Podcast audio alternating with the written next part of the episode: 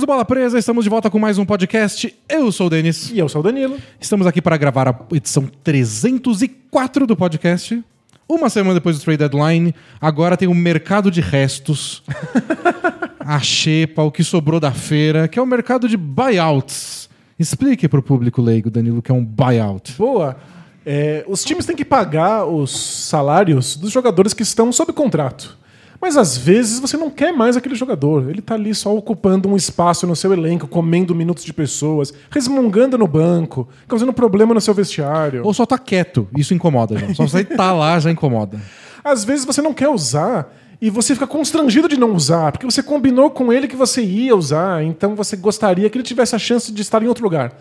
E aí você pode encerrar esse contrato desde que o jogador aceite ter o contrato encerrado, ele tem que topar essa brincadeira e ele tem que receber a integralidade do seu salário, a não ser que ele também aceite um desconto. É, tipo, em nome da minha liberdade, para sair desse time que não me quer mais, eu aceito que tirem uns milhõezinhos aí, vocês me pagam o resto e eu vou para casa. Isso, então são jogadores que são literalmente dispensados estão felizes da vida, ganham uma grana e têm a chance de assinar com outro time que Ganha, os queira mais. Ganhando mais grana. Exatamente. Então, conclusão, todo mundo na NBA é rico.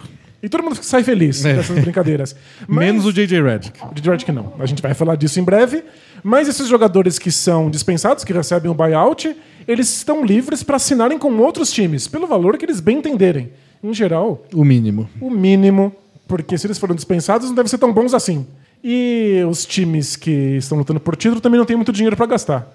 Então, é um casamento que é o, funciona. É o casamento perfeito. Então a gente vai falar hoje sobre esses jogadores que foram dispensados e os times que já eram bons que estão agregando novas peças. E normalmente esses buyouts acontecem depois do período de trocas. Porque é quando você tem certeza que não vai conseguir mais negociar aquele jogador.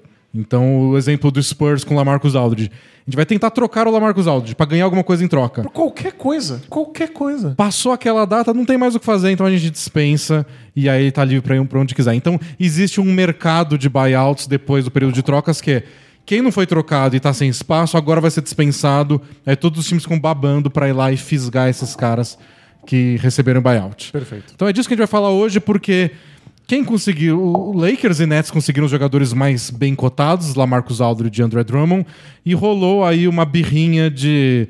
Pô, os, os favoritos pegaram os jogadores com mais renome, os ricos mais ricos e o pobre mais pobre. Bom, bom, bom, bom, bom. E tem razão isso? Como é que é? Tem, é injusto? A NBA tem que mudar alguma coisa? Tem time reclamando?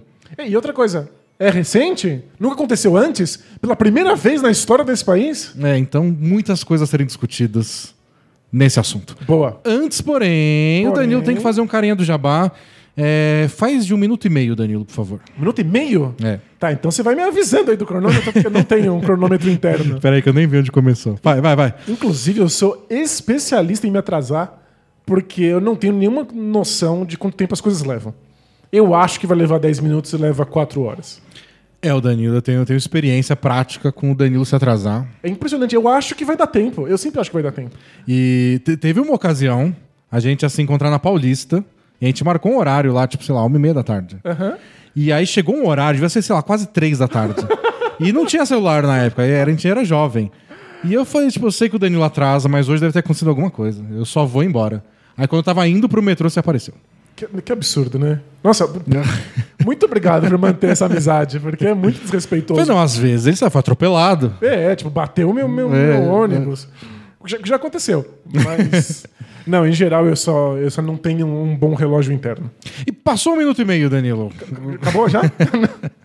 Então, fazer rápido. É, a gente é um blog, balapresa.com.br. A gente tem sempre conteúdo por lá, em textos, para quem quiser acompanhar. Tem o podcast que sai sempre às sextas-feiras no Spotify, no seu agregador de podcast favorito. Tem nossos vídeos lá no canal do YouTube. Você pode acompanhar a gravação do podcast ao vivo às quintas. E estreamos um quadro novo lá no YouTube essa semana, em que a gente debate por 15 minutos sobre algum assunto aleatório e debatemos dessa vez sobre Zion Williams. Isso. A nossa ideia é colocar o tema no grupo dos assinantes e os assinantes vão decidir o que a gente vai conversar. Nessa semana a gente mesmo escolheu para mostrar como é que é o formato. E a gente vai contar com a boa vontade deles. Embora tenha recebido é, uma ideia de fazer igual você fazia no, no falecido debate de bolso de um de nós trazer uma, um tema e o outro não poder se preparar para isso. Interessante, pode ser A divertido. gente pode fazer de vez em quando, mas vamos ver o que os assinantes tra- trazem pra gente aí na- nas próximas. Assinantes, você disse, é porque a você pode assinar o Bola Presa. É, na descrição do podcast, na descrição do vídeo ou lá no bolapresa.com.br, na aba de cima tem um assine para você receber mais conteúdo exclusivo. Você recebe toda semana os vídeos da prancheta, tem filtro Bola Presa, textos especiais e, inclusive, nessa semana também liberamos para os assinantes a primeira parte da tradução de uma matéria sobre o Tim Donaghy, Que é o, é o escândalo de arbitragem da, da NBA, o grande escândalo de apostas da arbitragem que foi de 2000 e... foi dos anos 2000. É, porque- até porque não foi uma temporada só, né? Isso, não, pelo jeito, foi, a, a NBA admitiu por uma temporada, mas aconteceram por umas quatro ou cinco temporadas. né? Então foi um escândalo grande que rolou e a ESPN fez uma, uma grande reportagem, é, é jeito de falar, né? Mas Podia ser um livro. né? colossal reportagem sobre o tema e a gente vai. O Danilo tá traduzindo essa, essa matéria e depois a gente vai fazer um podcast só para discutir o, o que rolou. Isso, porque a gente faz a cada dois meses nosso clube do livro, em que a gente discute obras sobre basquete. Às vezes são documentários, livros, artigos, nesse caso é uma reportagem. Então, se você não assina a Bola Presa, assine agora, leia essa reportagem para se preparar para o podcast que a gente vai gravar em breve. Boa. E é tudo lá no Hotmart Sparkle. Então a assinatura é no Sparkle. Você entra lá nesse botãozinho do assine lá no blog. E assim que você assinar, dentro do Sparkle tem a comunidade de conteúdo exclusivo do Bola Presa. Tá tudo lá. É imediato. Você assinou, você recebe tudo que a gente já fez. Dezenas de podcasts, vídeos de filme room, todos os clubes do livro, todos os textos, é coisa pra caramba. É, e tá tudo na mesma plataforma, então entrem lá no, no, no Hotmart Sparkle pelo nosso botãozinho do assine e faça a festa. Isso, e aproveite e faça a festa vestido com as camisetas do Bola Presa. Clica aí no link da descrição da nossa lojinha e vejam as camisetas novas, maravilhosas que tem por lá. É, ficou curioso, tem lá no nosso Instagram, Bola Presa 1 no Instagram, tem tudo lá, as fotinhos, da, da- os links pra lojinha e as fotos das camisetas, canecas e afins. Boa, Se der tudo certo, nos próximos episódios eu vou vir com a minha camiseta Dort, maravilhoso. que é a minha favorita até agora. É, eu, como sou o dono da. Tenho, eu sou o dono oficial da chave dos estudos Bola Presa do Rádio Televisão, eu quero uma camiseta da chave. A chave. estudos, é. Bom, vamos falar de basquete? Bora?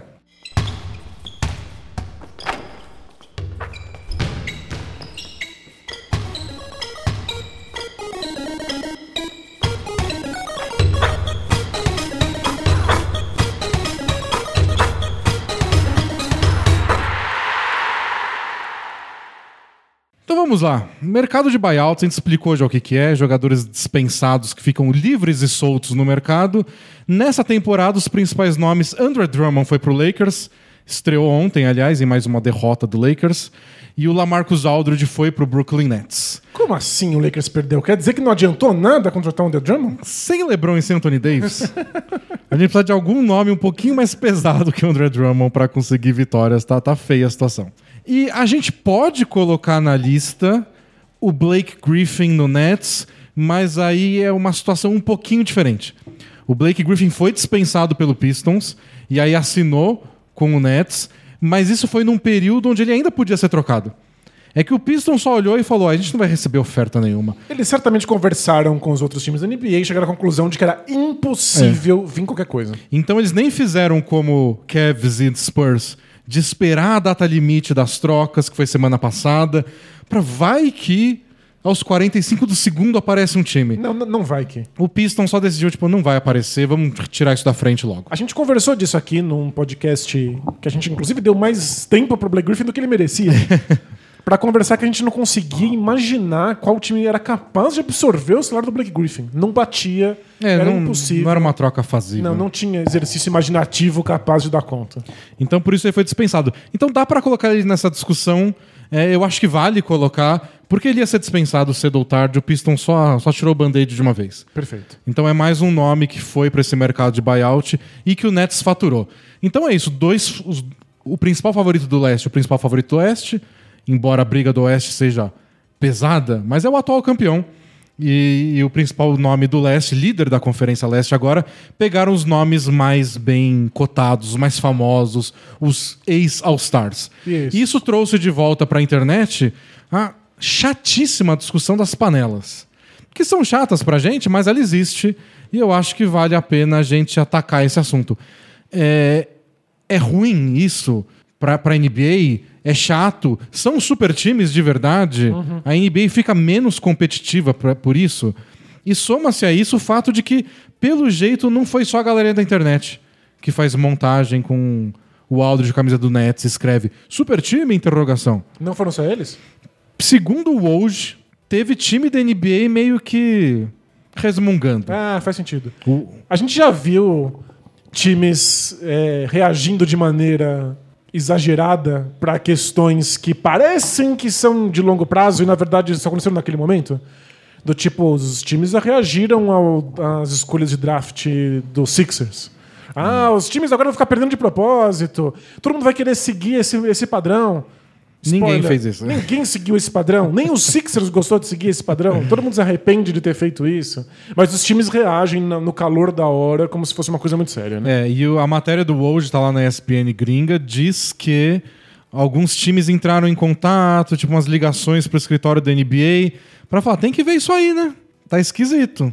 Os times são é sempre todo ano, os times favoritos chega no meio da temporada, começa a pegar todo mundo. Na temporada passada, por exemplo, a gente teve é que não teve nomes tão fortes como nessa temporada. É, essa temporada tá um pouquinho fora da curva nesse, nesse, nesse É, quesito. porque tanto o Griffin quanto o Aldridge quanto o Drummond já jogaram All-Star Game. Isso. Já foram estrelas da NBA Isso de é verdade. Na temporada passada a gente não teve tantos nomes famosos, mas os principais nomes, por exemplo, o Red Jackson, o Markif Morris e o Marvin Williams, foram para Lakers, Clippers e Bucks, que eram os três favoritos ao título. Perfeito. é. Então dá uma impressão de que o mercado de buyout serve só para isso, para times favoritos ao título pegarem mais uma peça que os outros times que estão lá correndo atrás desses favoritos não conseguem. Perfeito.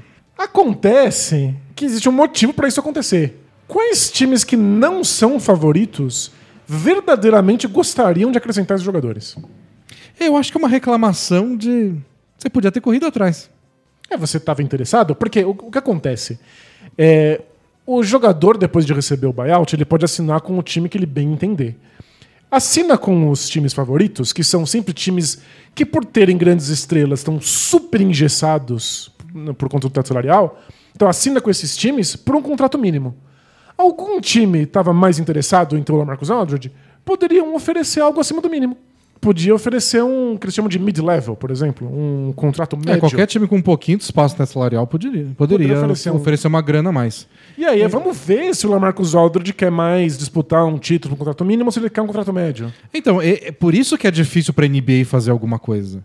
Porque é só uma combinação de interesses. Geralmente, esses caras que são dispensados no meio da temporada é porque eles estão em baixa. Muito eles não- em baixa, Se eles é. não tivessem em baixa, eles teriam sido trocados por alguém. Porque alguém ia ter um valor, o time ia conseguir negociar e ganhar uma coisa ao invés de só pagar pro cara ir jogar em outro time. Acaba sendo uma vergonha, né? tipo, o Pistons tá pagando uma fortuna pro Blake Griffin jogar no Nets. E dá surra no Pistons. É, tipo, é um atestado de fracasso. Perfeito, é. Então nenhum time quer fazer isso. Eles acabam fazendo porque, ó, agora que deu merda, é o melhor negócio pra gente. Entre os maus negócios é o melhor. Mas não é legal. Então, quem é dispensado geralmente tá muito em baixa. É, você tem que pensar que se o Pistons não te quer, alguma coisa deu muito errado na sua carreira. Pois né? é. E aí acaba funcionando porque, tipo, o, o Lakers e o Nets já são favoritos. Então eles estão numa situação do tipo, se o Lamarcus Aldridge ajudar, Você ajudar qualquer Ótimo. coisa, é. se ele não ajudar, a gente é favorito mesmo assim. É, são times que podem arriscar muito mais. No sentido de que, se eles não tiverem nenhum tipo de auxílio ou contribuição desses jogadores, eles nem vão perceber. E pros jogadores é um negócio, tipo, ó, eu tô em baixa, ninguém me quer, talvez minha carreira acabe em breve, eu posso ser campeão antes disso. E, vai, e eles são sempre confiantes, né? O jogador é, só funciona assim. Eles acham que, tipo, ó, eu vou lá, vou me reerguer e vou ser importante numa série de playoff. E aí vai ser a redenção da minha carreira. Então é, é uma combinação de interesses que eu não consigo imaginar que regra poderia impedir isso que não fosse a mera proibição. E é esquisito proibir, porque eu acho que não existe um ganho tão grande quanto a gente imagina. Você está proibindo times de, de, muitas vezes fazerem negócios ruins. É. Estarem contratando jogadores que não auxiliam em nada. É, Eu estava lembrando do caso do, do DeMarcus Cousins no Warriors, que foi, acho que, a, a última vez que a gente escutou a conversa de a NBA está estragada. E o pessoal falando, não quero mais assistir, não vou mais acompanhar, dá o título para eles. E o DeMarcus Cousins não foi um caso de buyout. O contrato dele só terminou, chegou ao fim, e ninguém ofereceu um contrato para ele. Ninguém. O DeMarcus Cousins se achava uma estrela. Ele tinha um contrato máximo pelo Pelicans. Ele achou que alguém ia oferecer um contrato máximo para ele. E não veio o contrato mínimo. Ninguém quis. Ninguém quis. Vários times até imaginam que, tipo, ah, eu vou entrar em contato, ele vai querer pedir 10 milhões por ano, eu não vou dar 10 milhões por ano. Nem ligaram pra gente, sabe? Ninguém entrou em contato. E aí o Warriors ofereceu um contrato mínimo, ele falou, tá bom. E aí ele aceitou por quê? Ia ganhar um título? Não, o DeMarcus Cousins é muito mais ególatra do que isso. Ele aceitou porque ia ser a redenção dele. Porque o time era bom bastante para poder esperar ele voltar de lesão. Porque tinha isso. É, ele ia voltar provavelmente no meio da temporada, talvez mais perto dos playoffs. Outro motivo para os times não terem oferecido nada. Então, o Warriors era bom bastante para que ele pudesse esperar. Então, ele ia ter, não ia ter pressa nenhuma para retornar da lesão. Quando voltasse, ia ter os melhores jogadores do planeta ao redor dele, ele ia ter muito mais chance de brilhar, É. ia estar nos playoffs. E, de- e todos esses jogadores melhores do planeta, nenhum é da posição dele. Ou seja, se ele voltasse bem, ele ainda podia ser titular, se desse tudo certo. É, então, e aí ele Era pensou. um, ca- um casamento muito perfeito por tudo que aconteceu. Aí ele pensou, vou se consagrar. e não se consagrou, não deu certo. Se machucou de novo. Se machucou de novo. Outros times deram chance pra ele por um contratos não garantidos. Não é nem o contrato mínimo, é pior do que o contrato mínimo. É tipo, eu dou até esse dia. Se esse dia não chegar, eu posso te dispensar sem pagar nada. Isso, é tipo. Não É, precisa dar buyout, que é o- sem pagar pro cara sair. é claro que você paga pelo tempo que ele tá lá jogando pra você, mas você não tem o comprometimento de continuar pagando por uma temporada inteira. Isso. Então, ah, não funcionou. E aí você manda embora. Então, é- era esse o Cousins. A- o pessoal entrou em, em surto e deu ciricutico. Por nada, né? A NBA tava estragada por um cara que depois do Warriors ninguém nem quis. Que o, o Rockets, que é o time mais pelado da NBA no momento, chamou, garantiu um contrato e não quis usar mesmo assim. Então, isso que é esquisito. A gente fala do ah, o Lamarcus Aldridge no Nets. Pergunta pro torcedor do Spurs, que assistiu mais vezes o Lamarcus Aldridge que todo o resto. O que, que ele tá fazendo esse ano? Então, esse é um problema. Se você perguntar pro torcedor do Spurs, ele vai dizer que não é uma boa ter o Lamarcus Aldridge, que o Lamarcus Aldridge saudável no seu auge. Esses torcedores do Spurs não eram muito felizes É. com o Aldridge por lá. Ah, mas eles sabiam que, Que era bom e que ele era bom de verdade. que segurou as pontas. É que né, ter saudade do Tim Duncan é uma coisa muito difícil. Torcedores mimados do Spurs. Né? Mas tipo, o Lamarcus Aldridge nunca foi um encaixe perfeito no Spurs. Agora, lesionado, muito lento, completamente sem ritmo, ele começou a se tornar um problema defensivo tão sério que era meio constrangedor colocar em quadra. Eu vi que ele disse aí na entrevista, né? Que ele acha que ele pode ajudar muito o Nets na defesa. Porque ele marca várias posições e a visão de jogo dele na defesa. Aí o pessoal compartilhou a frase com tipo, é, ele também sabe mexer no Excel. tipo, mentiras que a gente conta pra conseguir o emprego, sabe? Nossa, é, para conseguir um contrato mínimo aí que, que possivelmente é o último. Porque se tem uma coisa que a gente encontra olhando para a história da NBA, é que esses jogadores que são dispensados e os favoritos contratam, dificilmente continuam na NBA na temporada seguinte. É, nossa, a gente puxou uma listinha aqui com histórico, porque acho que essa é a principal pergunta. Tem a- o é, resmungando, gente respungando na NBA, tipo, ah, os, os fortes estão ficando mais fortes. Beleza. A gente tem primeiro identificar se isso é um problema real. Ok? Tipo, tá acontecendo há algum tempo e tem impacto nos playoffs? É, porque se for uma exceção muito rara, a gente não aborda ela. A gente aceita. Agora, é uma tendência, uma coisa que sempre acontece? E eu acho que isso começou com força em 2008, porque foi o ano que o Boston Celtics foi campeão. E dois jogadores que foram muito importantes nos playoffs, o Sam Cassell e o PJ Brown, mais o PJ Brown até do que o Cassell nos playoffs, o Cassell mais com liderança do que realmente entrando em quadra, foram contratados no meio da temporada depois de terem sido dispensados. PJ Brown nem achou que ele ia jogar mais na NBA. É, coitado. E aí o, o Paul Pierce foi lá na orelha dele, falou: vamos lá, é, você pode ajudar muito. E ele ajudou muito. O, o Celtics usava muitas vezes quintetos mais baixos, né? no- Ele jogou de pivô. e ele jogava de pivô lá do Kevin Garnett, então ele quebrava um galhão para aquela defesa. Foi importante de verdade. Acertou arremesso grande nos playoffs. Então foi uma contratação que depois que eles foram campeões, a gente pensou: é, naquele meio de temporada, quando o PJ Brown foi dispensado, lá o Celtics conseguiu um, um diferencial que realmente ajudou. É, mas a gente tem que dar o contexto do- de, de como isso aconteceu. Porque o Celtics fez aquela troca que juntou Ray Allen, Paul Pierce e Kevin Garnett, um dos primeiros super times que foi montado de repente no meio de uma temporada. E o time ficou completamente pelado por isso. Mandou todos os seus jogadores novos, que o Celtics adora cultivar jovens talentos, Uhum. naquele momento transformou em alguma coisa. E aí o time ficou com um elenco muito restrito. Então o, o, o PJ Brown pôde ajudar porque ele era uma pessoa.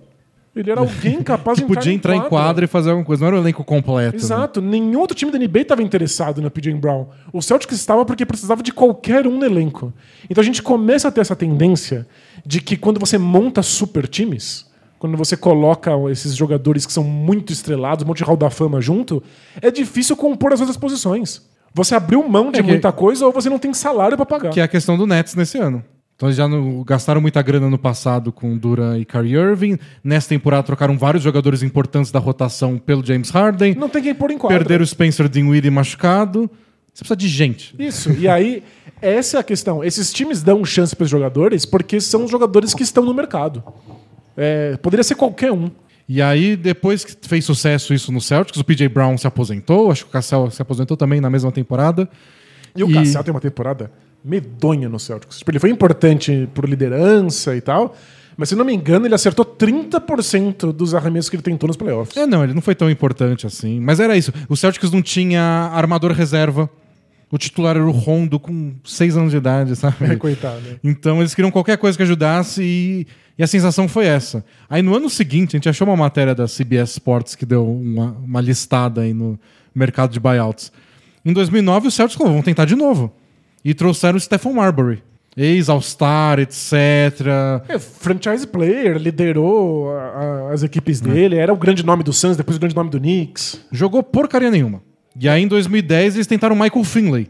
Outro que já foi All-Star um dia, excelente arremessador, ajudou o Spurs a ser campeão, mas já com 36, 37 anos de idade. Deu errado. Não jogou bem nos playoffs de novo. Aí o Celtics fez a mesma coisa. No seguinte, eles foram pro mercado de trocas pelo Sasha Pavlovic, tinha sido importante naquele Cavs finalista. É, o Troy Murphy, que durante uns bons anos era uma máquina de Que era um double-doubles. dos grandes jogadores do Warriors. É, e o Carlos Arroio, estrela porto-riquenha. Nenhum jogou bem. Não usaram ninguém nos playoffs. É, nenhum deles ganhou um minuto, né, na pós-temporada. É. E foi assim por vários anos até que o Danny Ainge falou: ó, Não funciona, né? Não deu vale certo uma vez, mas a gente tá aqui guardando esse espaço no elenco, não contratando ninguém, não fazendo uma troca pra faturar em cima do mercado de buyouts. E não aparece gente que a gente realmente aproveite. Aparece o Marbury, que no, no momento em que absolutamente ninguém quer ele em quadra, porque mais atrapalha do que ajuda. né? Então, na prática, pro Celtics funcionou uma vez. Mas foi uma coisa que fez um bafafá na NBA, que fez outros times investirem nisso. E a lista que a gente tem aqui é de fracasso atrás de fracasso. Não fala assim. Eles, eles tentaram. Tentaram e fracassaram. né? Perfeito. Tipo, em 2008, que foi quando o PJ Brown foi pro Celtics, o Spurs pegou Damon Stoudemire, que se machucou e não deu certo. Mavs com o Tyron Lue, Pistons com o Theo Ratliff. A gente nem lembra desses caras. Era engraçado, o T. Ratliff, se não foi All-Star, era tipo um dos grandes Defensores. defensores, né? Tipo, líder em toco de temporada. Caramba, ele pode fazer muita diferença no Pistons, que é um time defensivo, não entrava em quadro. É. Em 2010, você lembra do Jerry Stackhouse no Bucks? Nossa, não, né? Foi o quê? A última temporada? Deve ter sido, eu não lembro nem disso acontecer. Pra mim, essa lista de, de buyouts é, uma gran, é um grande quiz, assim, de trivia, sabe? É tipo, Você lembra que esse jogador jogou nesse time? Ah, mentira. É, tipo, qual foi o último respiro desse cara na NBA? Aí você tem que É. adivinhar onde foi. Foi onde alguém pegou ele depois de um buyout. Então, é, é, sabe, tipo, você lembrava que o Jason Williams tinha voltado pro Grizzlies em 2011? Não. É, né? é só pra vender camiseta, não é? Aí em 2011 também teve o Mike Bibby voltando pro Heat, jogou nos playoffs pelo Heat, muito mal. Muito. Muito mal. Então, É, tipo, estatisticamente foi uma das piores, é, uma das piores temporadas da É, história da NBA. aquele PR, que é o ranking de eficiência que o John Hollinger criou, é o pior da história. o do Bibby nos playoffs de 2011. E foi no mercado de buyout, porque o Bibby já foi um grande jogador, já blá blá blá blá Mas é, blá. blá. é- é o mesmo caso do Celtics do Nets. Era aquele hit de LeBron, Wade Bosch que tava ali com a corda no pescoço de, de salário. Não consegue contratar ninguém. Então, foi um jogador dispensado, topou um contrato mínimo. Então, ótimo. É. Pelo menos um jogador profissional. Em 2012 a gente viu alguns nomes um pouco mais importantes, mas foi porque foi o ano do lockout da NBA. Então a temporada ficou paralisada, ela começou no Natal só. E com isso vários jogadores foram para a China, com medo que não ia ter temporada, receberam umas ofertas da China e aí acabaram depois saindo da China para ir para a NBA via mercado de buyout. Então foi lá que o Knicks pegou o J.R. Smith, Legal. e foi um dos grandes momentos do Jared Smith na carreira dele, foi, Foi o período mesmo. do Knicks. Então foi um que deu certo. O Wilson Chandler no Nuggets também foi bastante usado lá. Então foi alguns que deram certo. E dois que deram muito certo, o Spurs com o Boris Diaw e o Perry Mills. Perry Mills estava na China e o Boris Diaw estava obeso no Charlotte Bobcats. Nossa. É- Era constrangedor, né? A gente achava que não dava pra jogar Ele- basquete. ele não é. queria jogar mais nada. É. Ele queria deitar na cama e comer cheetos. Essa era a impressão que a gente tinha do Boris Diaw. Acontece. E Quem nunca, né? nessa temporada 2012, eles não ajudaram tanto. Não- não- mas jogaram bem. E convenceu o Spurs a renovar com eles. E aí, nos dois anos seguintes, os dois eram essenciais para o banco do Spurs, que foi finalista em 2013 e campeão em 2014. Quem diria que o sonho do DeMarcus Cousins indo pro Warriors era ser o Perry Mills? né? Tipo, mostrar que você é, É. essencial, forçar o seu, o seu time a reassinar com você. E o Thunder assinou com o Derek Fisher, já veteraníssimo. E não que o Derek Fisher tenha brilhado, mas o Thunder usava ele de verdade. Assim, então... E aí em 2013 a gente teve o Miami Heat assinando com o Chris Anderson. Que aí deu muito certo, o Chris Anderson acabou se tornando o pivô do time para fechar jogos, né? O quinteto era lá, Chalmers, Wade, LeBron, Bosch e Chris Anderson. É, mas o Chris Anderson é um desses casos legais. Que a gente falou que esses times que já são muito bons podem arriscar mais. E isso não quer dizer só que você arrisca com jogadores que talvez não contribuam. Você pode arriscar com jogadores que as pessoas temem nos bastidores. Tipo, o Chris Anderson teve. Ele foi suspenso muitas vezes por uso de substâncias proibidas, né? Isso. Tinha uma questão com drogas. Então os times não queriam mexer com isso. Ninguém queria ter que enfrentar. É, Ele tava muito embaixo. Muito. E aí o Hit falou: ué, e se ele for um problema, se ele for um junkie? É, o Hit deve ter pensado, a gente já assinou 15 pivôs nos últimos dois anos. É, qual- Pior que o Eric Dampier, ele não vai ser. E- Eles não assinaram o Alonso Morning?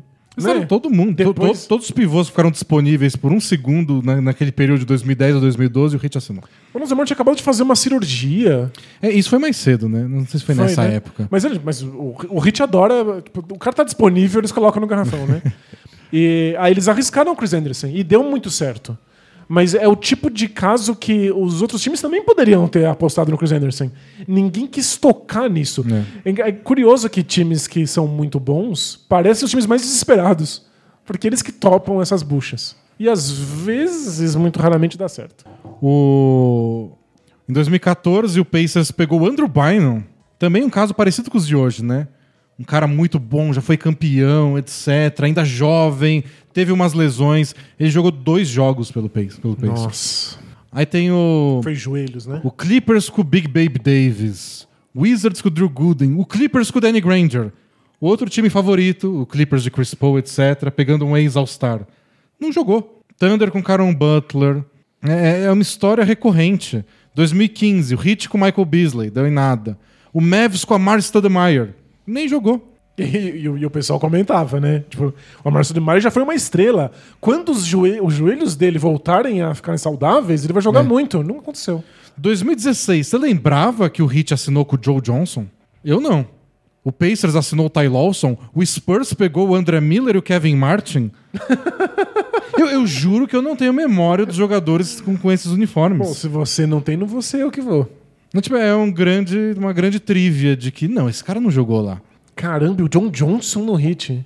Então é, é uma lista, a gente vai parar em 2016 aqui. É uma lista de fracassos, é uma lista de gente que jogou pouco. A matéria do hoje diz que nos últimos 15 anos, os jogadores que foram pegos assim de, de mercado de buyout têm uma média de jogar tipo 10 minutos por jogo em playoff. Nossa, não, não- não contribui mesmo, né? São raríssimas as contribuições. Então, a, a grande questão é: é um problema que a NBA realmente tem que se preocupar?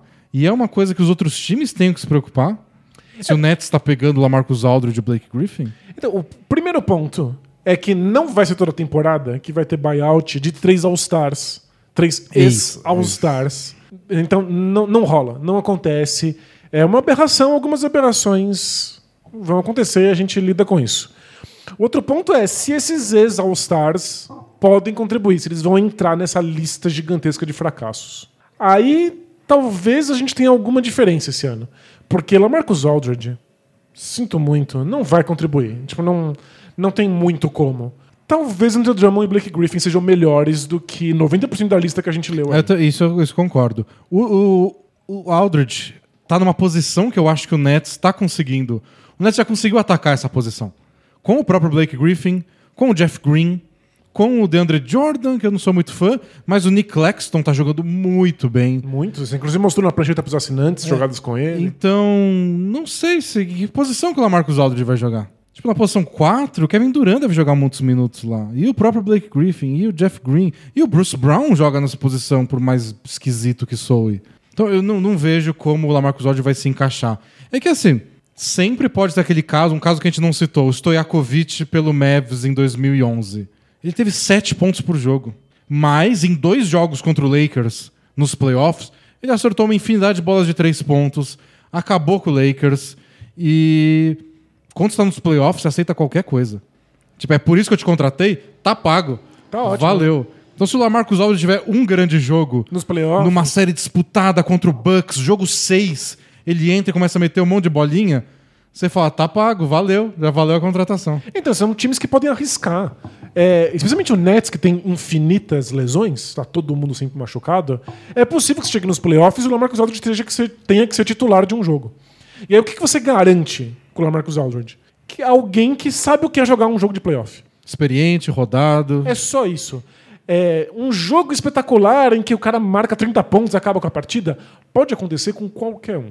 A gente já viu em playoff o novato fazer isso. Um Tyson Prince novato já acabou com partida. O cara do fundo do banco entra Ah, naquela todo. atuação bizarra. Não tem um, Um campeão, time né? campeão que não tenha uma contribuição aleatória.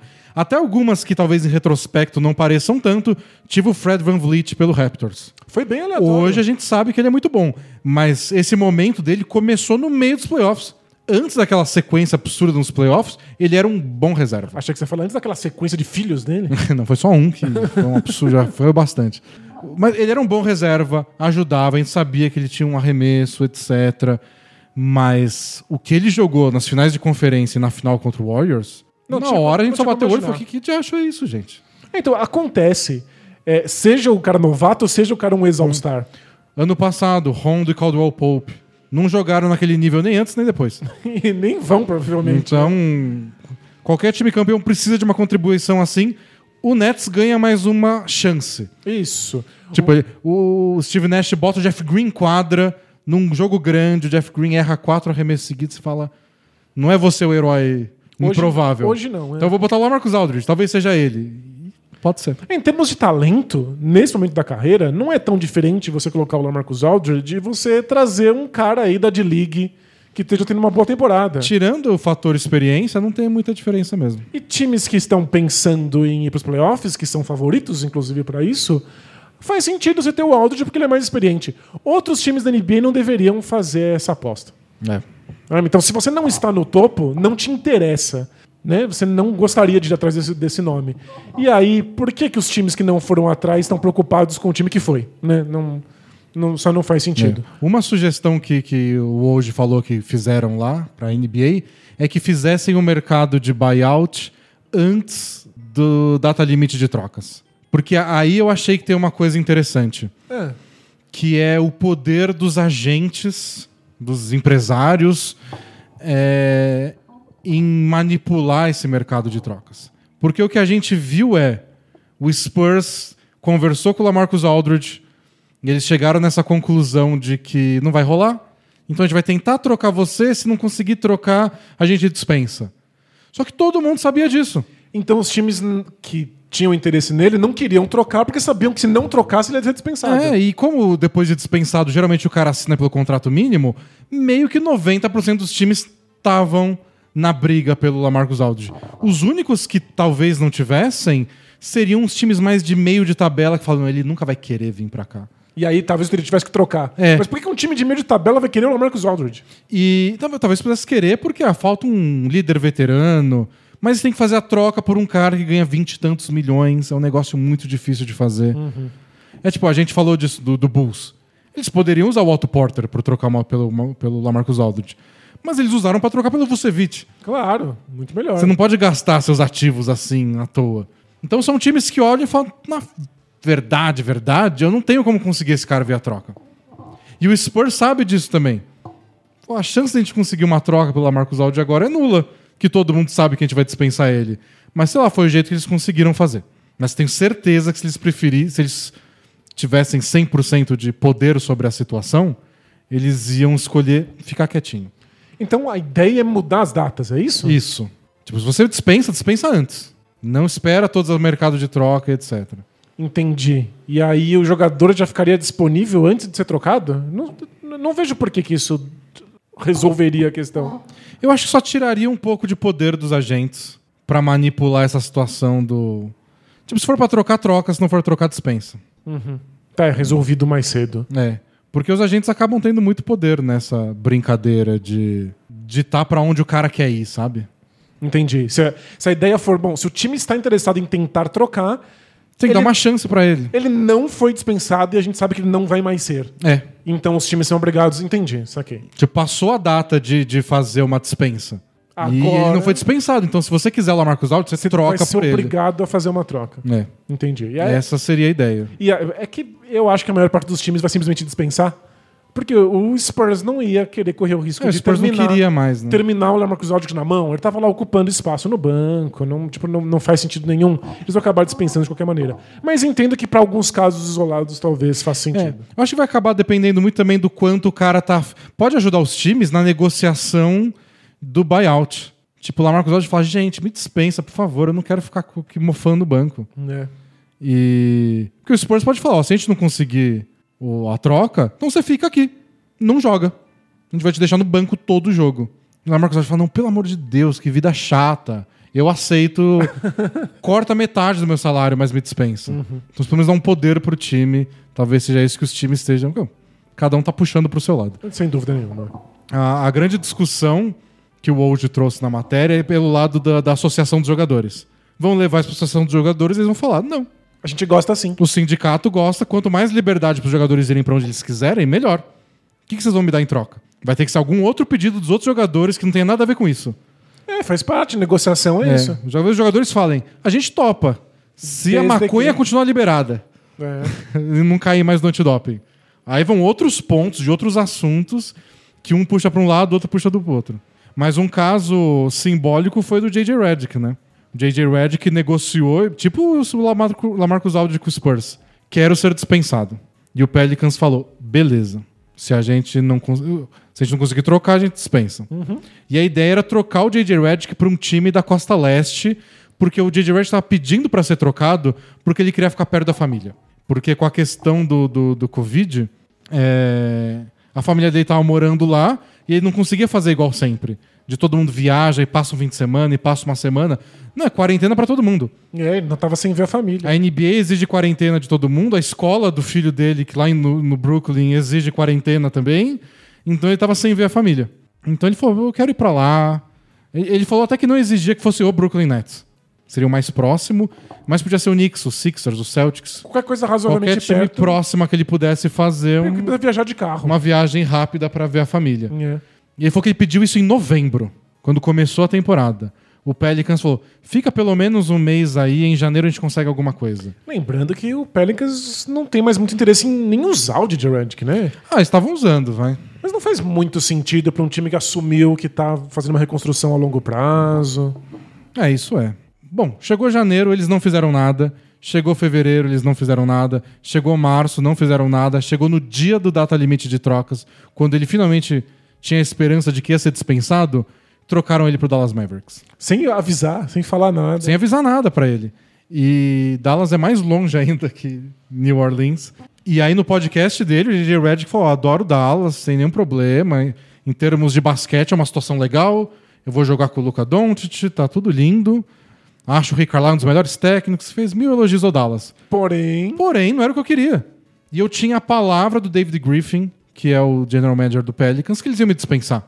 E ele falou: ó, eu não acredito em uma palavra que sai da boca deles, acho que ninguém deveria, acho que ninguém vai mais acreditar neles. e, e até falou assim, nem é a primeira vez. A gente É. começa a ver que não é um caso isolado. E tenho certeza que meus agentes não vão querer mais trabalhar com o David Griffin. E ele é representado pela CAA, que é uma agência gigante. Com vários jogadores da NBA. Tem vários jogadores, nem tantas estrelas, mas muita gente, tipo, 30 jogadores da NBA.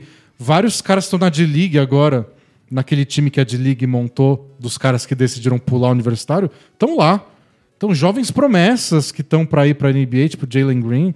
E essa agência já não lida tão bem com esse general manager por causa do J.J. Redick. É bizarro, você faz uma troca e você se queima não só na imagem dos jogadores, mas na imagem dos agentes deles, que é o mais importante. Você começa a comprometer a sua futura capacidade de fazer trocas e contratações. É. E o Bobby Marks, que é um ex-general manager que hoje é comentarista da ESPN, falou: Sinto muito, J.J. Redick, porém, a obrigação principal do general manager É com, é com o é com o dono dele, o dono do time, que é o chefe dele, então ele tem que fazer o que é melhor pro time. O melhor pro time é dispensar você ou conseguir dois jogadores que ele julgou que podem ajudar a equipe no futuro próximo. É fazer a troca. Perfeitamente compreensível. Compreensível, mas aí você se queimou com um jogador que agora tá te queimando com todo mundo, porque ele tem a plataforma dele que ele usa pra falar o que ele quiser. Então, e o, o problema não é o time ser gerido por um- uma motivação de melhorar, de conseguir mais ativos. É você fazer uma promessa verbal para um atleta de que você vai Isso. mandar ele pro leste. Você fala pro JJ Redick, infelizmente não vai dar, a gente vai te trocar para onde rolar, e o jogador vai ficar frustrado, mas vai preparar a vida dele para isso. Vai falar para a família e vai tentar conseguir uma casa nova. Se você compromete, se compromete com o jogador a fazer aquilo que ele pediu e depois não faz, é uma situação bem diferente. É, é que a gente só tem a versão do J.J. Redick, né? Mas pela versão dele, tipo, deram a palavra. é. Ele falou bem, bem, deixou isso bem claro, né? Isso. é a palavra do time que eu não acredito mais. E deu aquelas coisas, tipo, de conversa de homem, que deu a palavra, porque ele falou: eu não pedi pro meu agente fazer isso. Eu fui lá e falei com o David Griffin. Então, tipo, ah, meu, em nome de- do J.J. Redick, o agente dele foi conversar. Não. Eu fui lá explicar a minha situação, a minha família, e ele me falou: não, eu vou fazer. E não fez. É, e- Aí ficou pesado. E como saiu só no último minuto, ele tinha certeza que ele ia estar no mercado de dispensas. Então ele poderia escolher o time que ele bem entendesse jogar, no lugar em que ele queria. E a família dele mora no Brooklyn, não é em Nova York, é no bairro do Brooklyn, que ainda tem uma vaga no time. Então é, É. tipo. Tudo indica que ele ia pro Nets também, seria o terceiro grande nome indo pro Nets. Aí seriam três jogadores dispensados importantes indo jogar no Nets. Com história. É o pior ano da carreira do J.J. Redick arremesso de três? É. Mas é o J.J. Redick. Eu não deixaria livre num jogo de playoff. E é isso, é o pior ano da carreira do J.J. Redick, o pior ano do Lamar Jackson, o pior- ano do, do Blake Griffin. É. A gente vive das memórias pra achar que o Nets se reforçou com isso, né? Então, reforçou, mas. Saiu uma história hoje do, do Vince Carter, você viu? De 1 de abril?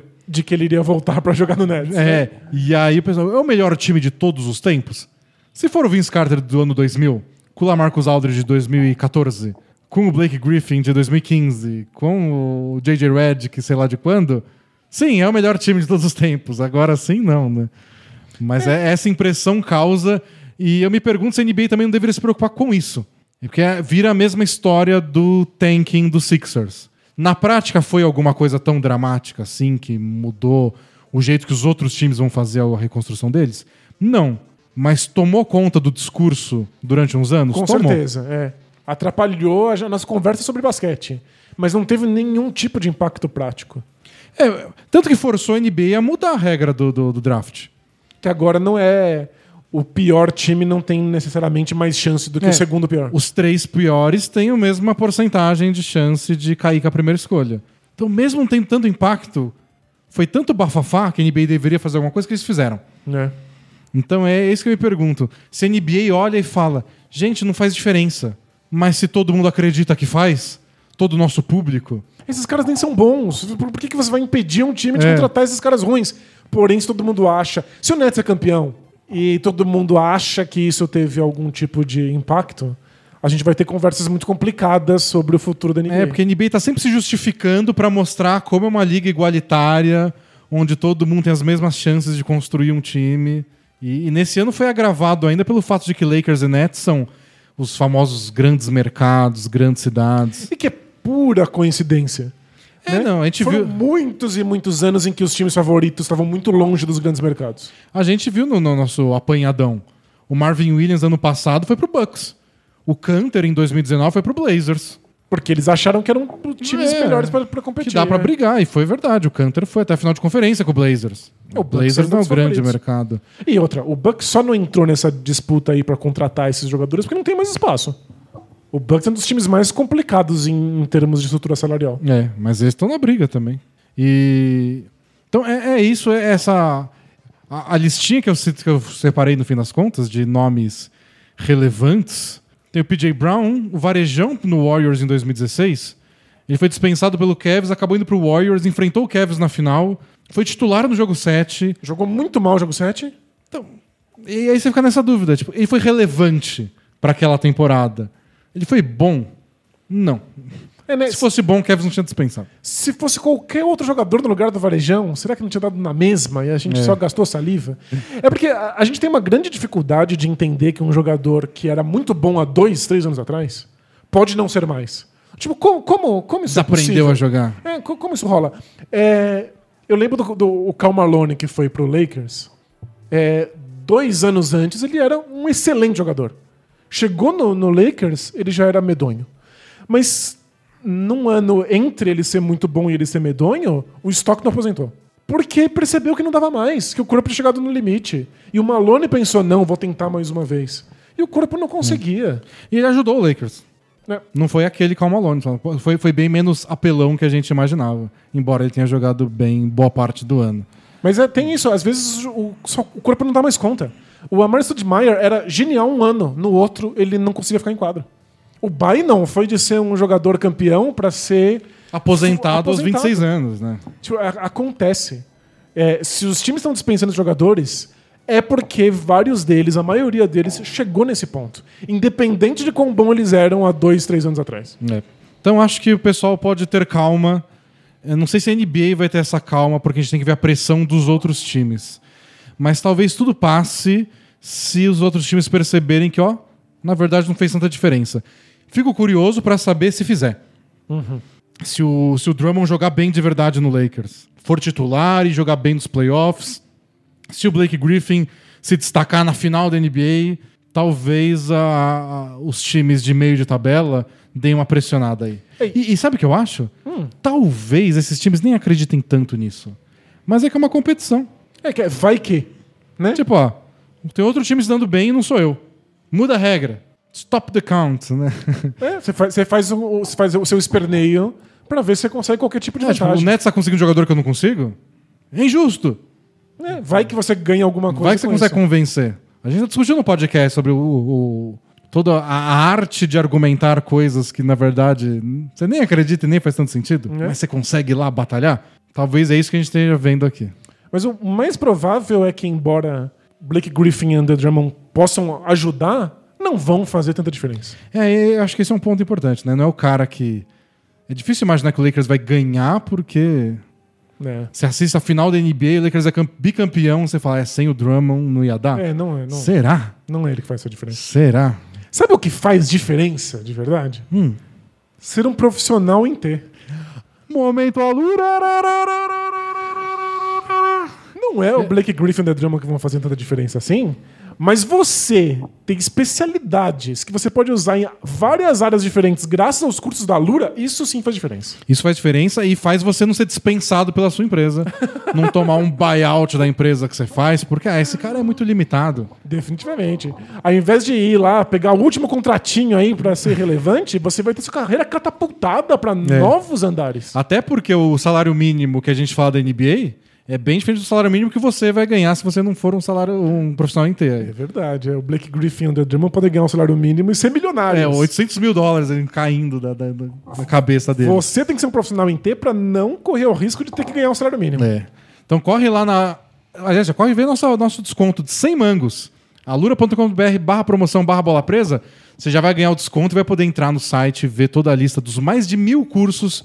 E, e dá para ser um profissional num, num, num T bem grande. Dá pra ser um tesãozão. Porque tem, tem programação, tem curso de marketing, tem de recursos humanos, tem de qualquer de produzir conteúdo, se você quiser ser um novo bola presa. Maravilhoso. Se você já é especialista, faz um curso e aí você vai poder produzir conteúdo sobre a sua especialidade. Se não é especialista, vai na Lura que você consegue ficar. Então vai lá na Alura com o nosso cupom 100 mangos de desconto e você não vai ser dispensado, você não vai estar no mercado de buyout. Você vai fazer a diferença. Olha que bonito. Ou se você for no mercado de buyout, você, você pode já estar no mercado de buyout. Pode ser, Você já acontece. foi dispensado, tá aí, e aí você faz os cursos lá e vira alguém para ser bem cotado. Boa. Ser um free agent de luxo, não um Não é mercado de restos. Marcos, não é Marcos Aldridge. É. Aliás, vamos fazer uma- um salto É. pro Both Things Play Hard? É. Porque a gente recebeu uma mensagem do Both Things Play Hard sobre a Lura. É mesmo? É, então taca a vinheta. Are we having fun yet? Both teams play hard. Both teams play hard.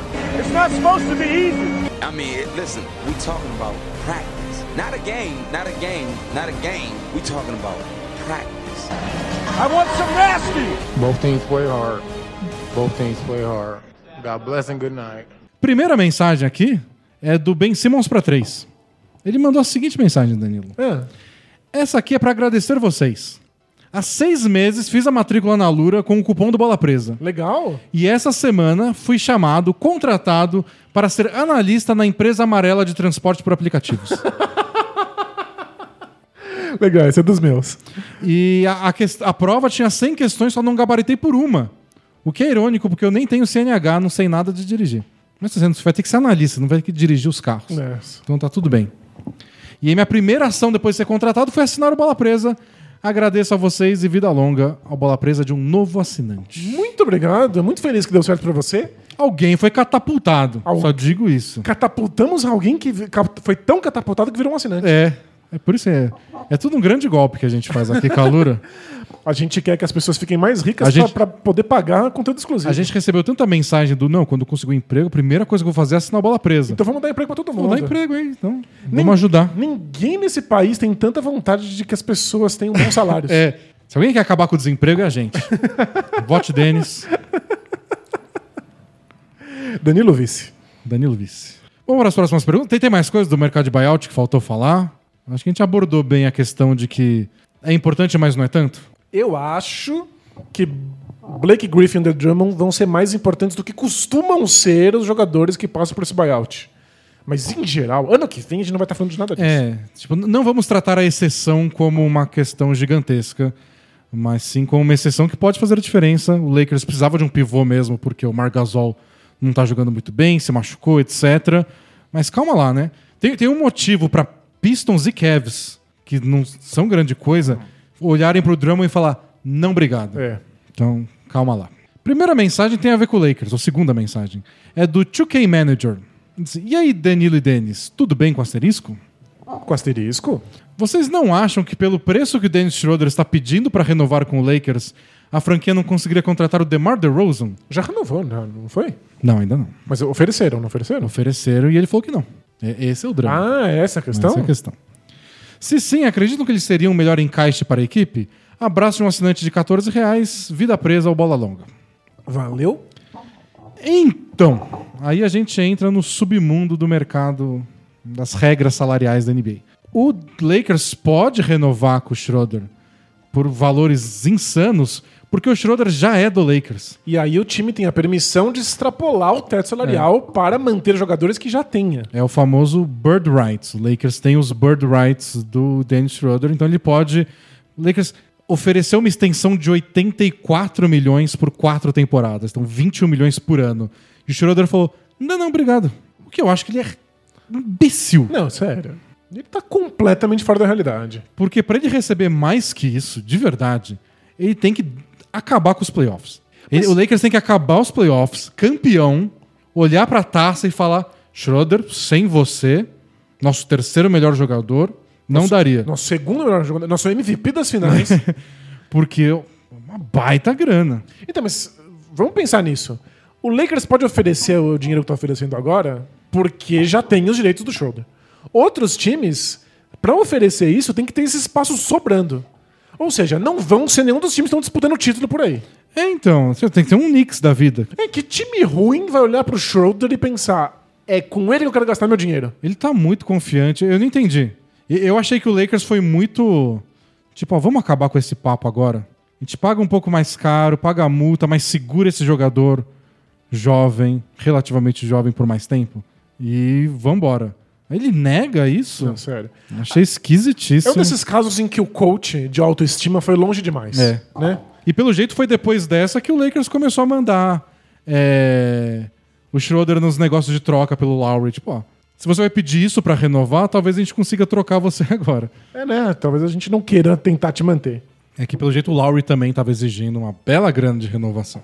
Mas de qualquer forma, o Lakers pode oferecer isso pro Schroeder, não pode pro DeRozan. Isso, infelizmente o DeRozan não é uma Se possibilidade. pudesse, vem DeRozan. Eu, eu preferia muito mais. Tá, se qualquer um. Quer dizer, não o Schroeder. O Schroeder bateria no peito e falaria, sou mais eu. Até porque o DeRozan, no San Antonio Spurs, eu acho que ele deu saltos de qualidade como armador, como, criador de playmaker, jogadas. Né? É, eu não via tudo que ele faz hoje quando ele jogava no Raptors. Você tem toda a razão. De encontrar passe, manipular a defesa. Não, é, tipo, é, dar assistências enquanto infiltra sempre foi uma dificuldade pra ele, não é mais. É, então, eu queria esse DeRozan no Lakers. Muito mais que o Schroeder, só não é, acho que não é viável. Não é viável. Mensagem do Leandro Dombroski Santos. Olá, amigos do Bola Presa. De boa? Com asterisco? Ele não botou asterisco. Então eu mas- coloco. coloco sem problemas. Meu nome é Leandro e acompanho a NBA há quase duas décadas. Opa! Tendo meu primeiro contato com a NBA no NBA Jam Extreme, lá por volta de 1998. Alguma versão do NBA Jam, né? Que saiu Isso, pro é. videogame da época. Provavelmente no arcade. e assistindo as finais é, da NBA pela Band junto com meu pai. Sempre acompanhei muito as estatísticas da, da liga, tanto as básicas quanto as avançadas, de todas as épocas. Até aí tudo bem. Até aí tudo bem. Porém, uma coisa me chamou a atenção. É, A média de roubo dos líderes da temporada regular lá nos anos 2010 em relação aos anos 80. Naquela época, quem mais roubava a bola roubava mais de 3 por jogo, enquanto nessa última caiu para 2,3 mais ou menos. Será que isso tem a ver com o modelo de jogo atual mais espaçado, onde há menos contato físico em relação ao estilo dos anos 80, com um garrafão tumultuado de jogadores? Parabéns por todos esses anos de excelente conteúdo e pelo ótimo podcast, é, ouvido durante a lavagem dos banheiros e das louças. Abraços. é pra isso que serve podcast. Pra É. fila de banco, trânsito e lavar louça e banheiro. Agora na pandemia, que tem menos gente saindo pra trânsito, e espero que pra fila de banco, né? Que isso aí tá, tá errado Definitivamente, por conceito, por né? conceito, aí a louça ganhou um espaço de Nossa. destaque. Eu celebro louça na minha pia. Porque eu sei que finalmente eu vou conseguir ouvir um podcast. Ah, não, mas na, na minha casa tem muita louça. É mesmo? Você lava a louça inteira, aí passou uma hora, tem o almoço, aí fez o almoço, aí tem mais uma pilha de louça de novo. Não tem podcast É bastante, é, isso? não tem podcast bastante. Não tem. Caramba. É, acho que eu tô, tô mais sozinho na pandemia. É. É, Mas, Eu, eu preciso é de mais louça pra mas é o horário do podcast podcasts. oficial. É, é, tem que Oficial. ser, tem que ser. Bom, eu acho que é uma teoria válida dele. O basquete nos anos 80 era mais embolado do que é hoje. Ah, sem sombra de dúvida. É, o- a palavra-chave do basquete moderno é espaçamento, né? Os jogadores tentam ficar o mais longe possíveis uns dos outros para que os defensores não consigam É. ajudar na, na defesa do- de outros, outros adversários. Então, passe pro garrafão que tinha mais, é muita oportunidade de ir lá e se enfiar pra roubar uma bola. Eu chutaria que é isso. Agora, não sei. Teria que estudar mais a fundo pra ter uma ideia. É, teria que fa- fazer uma análise para ver se, se é uma queda do líder ou se é uma queda Geral. geral por temporada. Isso também faz muita diferença. É, ver se hoje se dá mais ou menos passes do que se dava, roubos por passe dado. É, tem Dá pra ver. fazer umas, umas análises. E eu sei que a gente está contando agora, faz pouco tempo, uma estatística que são as deflections, que são os desvios na bola que não necessariamente viram roubos. E eu vi que nas últimas temporadas tem subido. Então os times desviam mais bolas a cada temporada que passa. Por que, que isso não vira roubo de bola, eu não saberia dizer. Nem eu. Aí teria que analisar. Mas é, várias perguntas interessantes pra gente. É, pra quem gente tiver procurar. tempo livre e seja bom no Excel, igual o Marcos Aldred, pode responder essas perguntas. Mensagem, uma mensagem, Danilo, que eu já, você não vai ser pego totalmente surpresa, porque eu te avisei dessa antes do podcast começar. Ah, Mas tem uma aqui que tu que assinou como Tô nessa desde Tony Douglas, Mike D'Antoni e Wilson Chandler. Então, torcedor do Knicks. Ok. Nem tanto de longa data, assim. Tony Douglas, Mike D'Antoni e Wilson Chandler é Faz o quê? 10 anos? dos anos 2010 aí. Né? Fala D&D, tudo beleza com o asterisco? Com asterisco? Hoje, caros Denis e Danilo, não trago uma pergunta, mas uma proposta. Hum. No momento dessa mensagem, meu amado New York Knicks não só está muito próximo dos playoffs, como também teria mando de quadra. Eu acho que nesse segundo que a gente está lendo, não. Acho que eles estão em quinto. Mas tudo bem. Mas tudo bem, tá, tá ali, tá na briga. F- amigos, falem em voz alta. É o Knicks com mando de quadra. Meu pedido nesse momento é que o texto do Danilo sobre o Knicks aguarde ao menos até o fim da temporada regular. Apesar de ser um time baseado em defesa, ele não vai estar preparado para algo como a maldição bola presa, a marca registrada. Eu já tô fazendo esse texto há dois meses. Quanto tempo falta pra acabar a temporada regular? A falta o quê? Mais um mês e pouco? É, ainda não- acho que não dá, né? Acho que é intolerável você levar três meses pra escrever um texto. Nunca se sabe. Meu apelo, em nome de toda a nação Knickerbocker, é que aguarde pelo menos até o fim da temporada regular. Só isso. De repente o texto vira algo como a historinha completa da temporada. da construção do Tom Thibodeau até a eliminação na primeira rodada por 4 a 2 contra um time que até tinha mais talento. Danilo, nos permita sonhar. Aceita esse acordo? Bola longa ou vida presa. Valeu. É, sabe o que é o problema? É, para quem está escrevendo textos muito longos sobre NBA, NBA não é um assunto frio. É um assunto que muda a cada rodada. Então, uma série de coisas que você já escreveu, já pesquisou, as estatísticas que você já organizou, mudaram se você demora demais para publicar. Eu demorei quatro dias para fazer meu texto do Celtics. Tive que mudar as tabelas que eu usei quatro vezes. É, então, esse é o problema. A gente acha na nossa cabeça, é, lembra que eu falei que eu, eu me atraso porque eu planejo errado? Eu falo assim, não, eu vou acabar isso em quatro horas. Eu sento aqui em quatro horas e já era. Aí quando eu vi, eu passei 12 e escrevi seis linhas. E aí você tem que mudar. E você só faz a tabela porque você acha que você vai acabar naquele dia.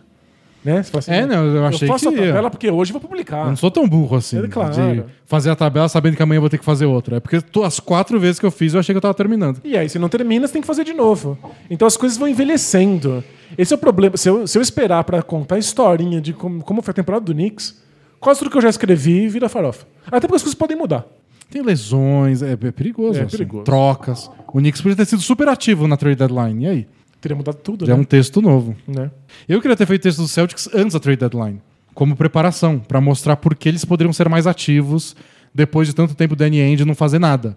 Demorei, não deu a tempo e tive que fazer comentando o que ele fez. Ou o que ele deixou de fazer. É, Eu tava quase acabando o texto do Knicks. Achei que realmente ia acabar aquela semana. E aí veio o Dark Rose. Pra você ver quanto tempo o Danilo tá fazendo texto. Pois Porque é. o Derrick Rose já tá lá faz um tempo, já jogou, já se machucou, voltou da lesão. Eu falei, não, agora preciso falar do Dark Rose. E aí já era. Mensagem do Larry Legenda. Salve D&D, tudo suave com asterisco? Com asterisco. Ele colocou asterisco antes e depois do suave. Então talvez ele estivesse tentando colocar no negrito. Negrito, é. Então tá suave. Na pandemia, ele diz, o meu eu noveleiro retornou. Após 10 anos. Estou assistindo várias sem parar. Logo, minha pergunta vai para o companheiro noveleiro Denis. Queria saber se ele assistiu a novela Bom Sucesso, que aborda, ainda que muito por cima, o basquete no Brasil. O que ele achou e se acredita que outras produções da teledramaturgia podem dar uma abordagem maior ao basquete e emplacar com o público. Tem uma novela sobre basquete? O. Ah, esqueci o nome dele. O Cristiano Felício. Participou, direto da, da, da NBA. A NBA participou lá, teve um, um merchandising aí da novela. Eu, eu não gostei dessa novela, eu achei bem da chatinha. Mas você assistiu? A história da Grazi com os namorados lá era fadonha. o núcleo do basquete era um pouquinho mais legal. Tinha um grupo de amigos que jogava basquete, aí tinha o treinador, aí a menina queria jogar. E parecia. Tinha romance, claro. Nossa, óbvio, mas tipo, foi bem retratado? Você, como, como um conhecedor de basquete, achou que, que Ah. era verossímil a coisa toda? Não muito, mas eu não tava esperando também. Não pareceu. Não pareceu que eu tava tentando fazer uma coisa muito verossímil. Era só a gente que jogava basquete, o basquete fazia. Tipo, sempre tem na Malhação a atividade da temporada.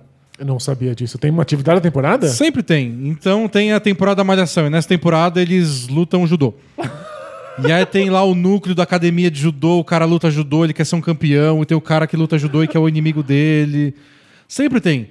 Com luta, com um cara que tem uma banda.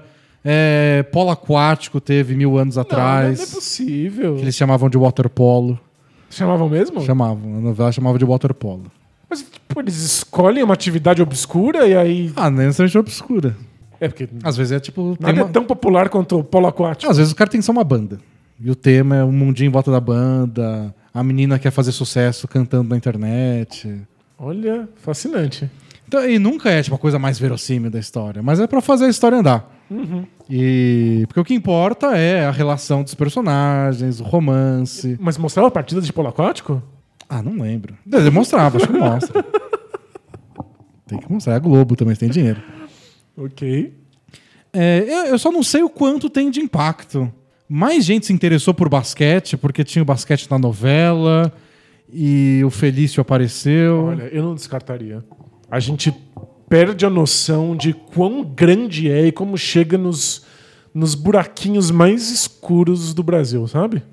É. Eu- entendo o poder que tem. Tipo, alguma obra que trata de algum assunto, isso dá um boost louco naquilo. Isso acontece o tempo todo. A gente viu agora com o Gambito da Rainha, Pois é, que deu um boom no, no- no xadrez que há muito tempo não se via. Né? E. tal, Mas é que, é que o tema não é basquete.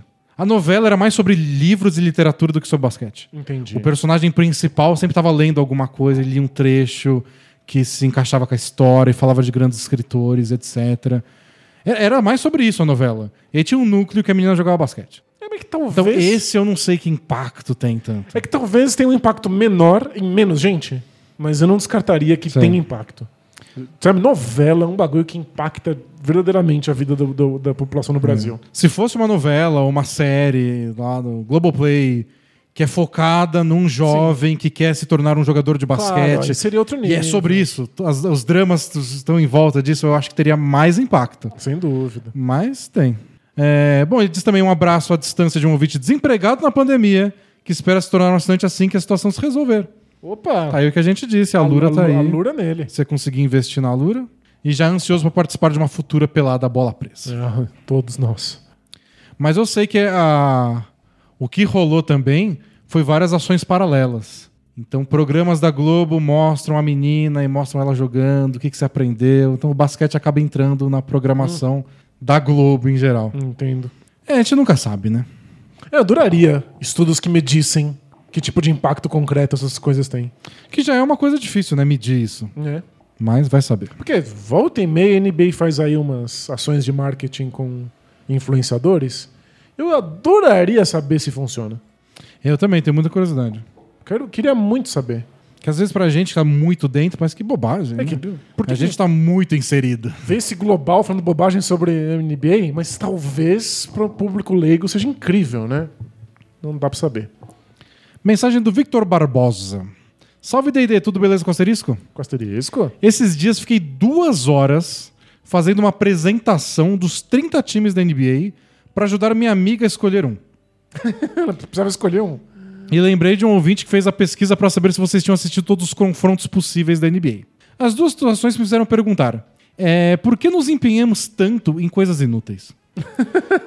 Sei que pode existir uma discussão filosófica sobre o que é inútil. Danilo, calma, ele coloca. Mas o retorno em fazer um PowerPoint para fazer NBA, para apresentar NBA, teoricamente, é menor do que se eu tivesse estudado por duas horas. Um forte abraço e vida longa, bola presa. É, se ele tivesse estudado, ele podia ter uma nota maior. É, então, mas por que, que isso necessariamente é um ganho é. maior do que o seu prazer e o vínculo que você criou com a sua amiga fazendo isso? A gente ignora, às vezes, o poder do vínculo. É, Tem uma, uma questão de antropologia que eu acho muito legal, que é a dádiva. Que é você dar para alguém uma coisa sem esperar nada em troca. Mas no fundo está esperando algo em troca, que é o fato de que aquela pessoa em algum momento vai querer também te dar alguma coisa sem esperar algo em troca. E você está criando simplesmente um vínculo, você está criando um laço com aquela pessoa. Que é tipo presente de aniversário. Você dá presente de aniversário à pessoa e você não quer que a pessoa te devolva o dinheiro. Você meio que espera que ela te dê também um presente no, no seu aniversário, mas mesmo se não der, o que importa é que ela fique feliz com você, porque você fica feliz com É, ela. às vezes a recompensa é a surpresa dela abrir o presente. Exato, é. Cria um laço entre pessoas. E isso é muito importante para nós seres humanos. É. E, e acho que serve para outras coisas. A gente é muito entusiasta disso. Acho que você pergunta para as pessoas certas. É. De coisas que parecem. Por que alguém gastou tanto tempo com isso? Mas a resposta geralmente é muito positiva. As pessoas ficam muito felizes. Tipo, você gastou dinheiro para descobrir. Tempo para descobrir isso? Né? E, e nossa, diverte os outros. Eu acho esquisito alguém gastar tanto tempo com uma coisa e não compartilhar. Isso Isso, é estranho isso é- seria estranho, eu não saberia razão. interpretar. Mas alguém preparar uma apresentação de duas horas sobre times da NBA e salvar o arquivo e não mostrar pra ninguém. Aí parece inútil. É, eu, eu entendo que talvez cause algum prazer na pessoa que faz. É, é viável. Mas essas coisas têm um potencial muito grande de, de criar pontes, né? De contato. É. Bom, penúltima pergunta, porque a última é gigantesca. Ok. A penúltima, eu adorei o nome. Eu vou ler só por causa disso. É do Pandenilson. que certamente vai virar um nome nesse Brasilzão de meu Deus. Que ano você nasceu, Pandemilson? Chuta. Po- Tem que chutar, porque podem ser dois. É verdade. Talvez, se a gente não fizer direito, três. Olá, Denis e Danilo, tudo bem? Com asterisco? Com asterisco. Queria deixar um relato pessoal aqui e uma pergunta no final. Costumo ouvir os podcasts em casa enquanto faço as tarefas domésticas, especialmente enquanto eu cozinho. Legal. Tá aí uma coisa que eu também faço enquanto eu ouço, além de lavar a louça, mas já deu ruim. É, Porque o som é importante na hora de cozinhar. hum, faz sentido. Às vezes, antes de queimar, o negócio tá fazendo barulho. Tss, E eu não tô ouvindo. É. Eu, eu já percebi que eu sou muito mais desconcentrado e atrapalhado ouvindo coisas. Então, se eu tô fazendo uma atividade que exige destreza, eu tendo a pausar o podcast. Já derrubei muita coisa aqui em casa, quebrei uns rolê, já derrubei coisa que eu tava cozinhando. É, faz sentido. É que se é uma coisa, tipo, eu só preciso cortar a cebola e picar o alho e fazer não sei o quê. É, mas- fácil, é mais no automático. É, é, é, eu acho que a, a minha chance de cortar o dedo cortando cebola ouvindo podcast aumenta consideravelmente. Bom, continuando. Coloco meu celular próximo da janela e deixo o podcast rolando enquanto pico as cebolas, mexo nas panelas, cozinho arroz, etc. Aí, essa é uma ideia. Ele tá escutando o barulho da, da, da É, comida ele na não tá de panela, fone, não tá né? de fone, Eu é. uso fone. Eu também. Por tabela, a minha esposa acaba escutando trechos do podcast. Ela não entende bulhufas de basquete e nunca se interessou. Ok. Então ela acaba prestando atenção mais nos trejeitos e bordões do que no debate em si. E uma coisa sempre a incomoda. Vamos lá. Voltou esse assunto, Danilo. O famoso tchau tchau. ela já até me perguntou se esse menino tem algum tipo de problema. Mas como assim? Então me surgiu a curiosidade. Quando o Tchau Tchau começou? Qual foi a inspiração? Um abraço para a maior dupla de podcasters, conselheiros amorosos e consultores de carreiras do universo basquetebol- basquetebolístico brasileiro. Ou do mundo, talvez. Valeu? É... Primeiro que tem- quem tem problema é ela. E se quiser me pegar na porrada, vem aqui. Desculpa. o Tchau Tchau começou desde... Não sei qual foi o primeiro episódio do Tchau Tchau. Você descobriu na sua pesquisa do, do episódio 300? Não, não, não, não, não pensei em pesquisar isso. Mas, pô, por, Mas por, é- por, por 500 eu descubro. É, é fácil de descobrir, é só arrastar para os últimos minutos do podcast e ouvir. Todos os podcasts até achar quando apareceu. Mas é uma homenagem ao Gerd Wenzel, o comentarista alemão, que ele termina todas as transmissões dele com tchau tchau. E eu imitei, eu sou muito fã do Gerd Wenzel é, como comentarista, enquanto ser humano. Eu acho ele sensacional de tudo. Então, não sei, eu gosto dele e achei que ia ser um jeito divertido de terminar o podcast. Ele manja de muita coisa, né? Ele, ele comenta tipo futebol, corrida, é, culinária, né? Gastronomia. ele é, ele é maravilhoso. Ele é maravilhoso. Adoro o Gerd Wenzel. E se não, se não me engano, o Rob Porto conversou com ele sobre você usar o E, tchau é, tchau, né? O Rob Porto tá trabalhando agora com o Gerd, com o Gerd Wenzel, o Rob Porto que, que acompanha a bola presa. E eu falei, manda uma mensagem pra ele. Pede uma autorização oficial do Tchau Tchau depois de 300 episódios usando Agora é ilegalmente. E ele, ele liberou. E agradeceu. tarde. Muito legal. Então você pode oficialmente, usar o Oficialmente. tchau tchau. A questão é que as pessoas não entendem a referência. É. né? Mas você pode continuar fazendo a referência. Mas é por isso, essa é a inspiração. E eu só queria um jeito de me despedir. Que não fosse só até mais. né? Então eu começo com Bem Amigos do Galvão, termino com o Tchau Tchau do Gerd Wenzel. Mostrando aí suas influências esportivas. Isso. E não manda um abraço aí pra sua esposa que foi perguntando se eu tenho problema. Fiquei ofendido. Que delicada, Muito né? delicada, que é isso. Bom, vamos pra última pergunta? Você falou que é gigante. É, é do assinante desesperado, tão desesperado que ele mandou uma mensagem pra gente lá no grupo de assinantes. revelando sua identidade para os outros assinantes, dizendo: Denis, acabei de mandar, desculpa pela Bíblia, eu preciso de uma resposta. Tá bom, então vamos lá. Vamos lá. Olá, D&D, tudo bem com asterisco? Com asterisco? Estou passando por um momento complicado no meu relacionamento. Tenho uma namorada há quase três anos e estávamos indo bem até que ela arrumou um emprego novo que, a meu ver, mudou tudo. Tararã. Então tá aí, a Lura pode. a Lura, você faz o curso na Lura, consegue o emprego, e aí o emprego muda tudo. Olha só. Mas pelo menos ela tem um emprego. Até aí tudo bem, porém conseguiu um emprego. né? Nunca tinha ouvido essa. Tem cerca de uma semana que ela não responde minhas mensagens direito. Ela visualiza as mensagens e ignora. Mas ao mesmo tempo ela posta coisas no status dela. Vai na casa da amiga beber e posta vídeos disso no status. Eu sempre fui muito aberto, não sou possessivo nem ciumento. Muito tranquilo. Mas esse novo emprego deixou ela, me deixou em minha alerta por causa dela. Eu, eu li toda a mensagem pensando: não tá rolando pandemia? Mas não tá rolando a pandemia?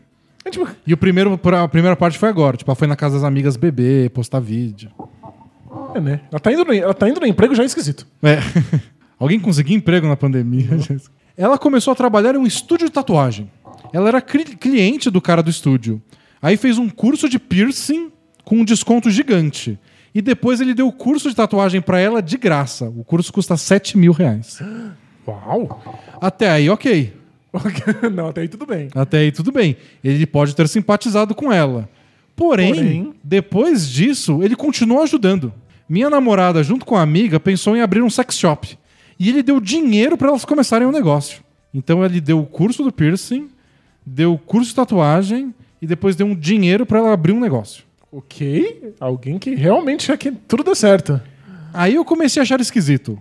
Mas teve coisa pior. Ele ofereceu um carro para ela. Ok. O carro está avaliado na casa dos 20 mil reais e ele queria praticamente dar para ela, cobrando só 6 mil. Por um carro de 20, é. Ok, um e tá abrindo desconto. mão de 14 mil reais aí. Aí nesse momento eu comecei a ficar boladão. Porque isso não é normal. Nunca vi uma alma tão bondosa assim querer ajudar sem nada em troca. Não é normal. Minha atitude em relação a isso foi tranquila. Falei pra ela abrir o olho que isso é meio suspeito. Pra piorar a situação, ele é pai de santo. E segundo minha namorada, Por que isso piora a situação? né, a gente vai ver. E segundo minha namorada, ele adivinhou uma coisa e ela passou a acreditar em tudo que ele falava. Ah. Acho que a relação dela com a Ok. figura religiosa que é o problema. Entendi, porque vai vai virando uma seita, você acredita na, na- na pessoa e a pessoa vai fazendo previsões que se tornam reais porque você segue o que a pessoa previu. É. Ele, por exemplo, mandou ela abrir o olho com essa amiga do sex shop, que eles abriram junto. Porque, segundo ele, ela vai roubar o dinheiro do caixa que elas vão abrir. Nossa, teve- você fala qualquer groselha e a pessoa acredita, né? Eu falei pra ela que isso é muito errado. Porque ela começou a desconfiar do caráter da amiga por causa de um palpite do pai de santo. Mas ela disse que não era palpite. Que ele acertou tudo até agora. E que ela não põe a mão no fogo por essa amiga, não. Cara, não, Já é esquisito você abrir um negócio com uma pessoa que você não põe a mão no fogo. E que mais esquisito ainda é você não colocar a mão no fogo porque alguém fez uma previsão do futuro do seu É. lado.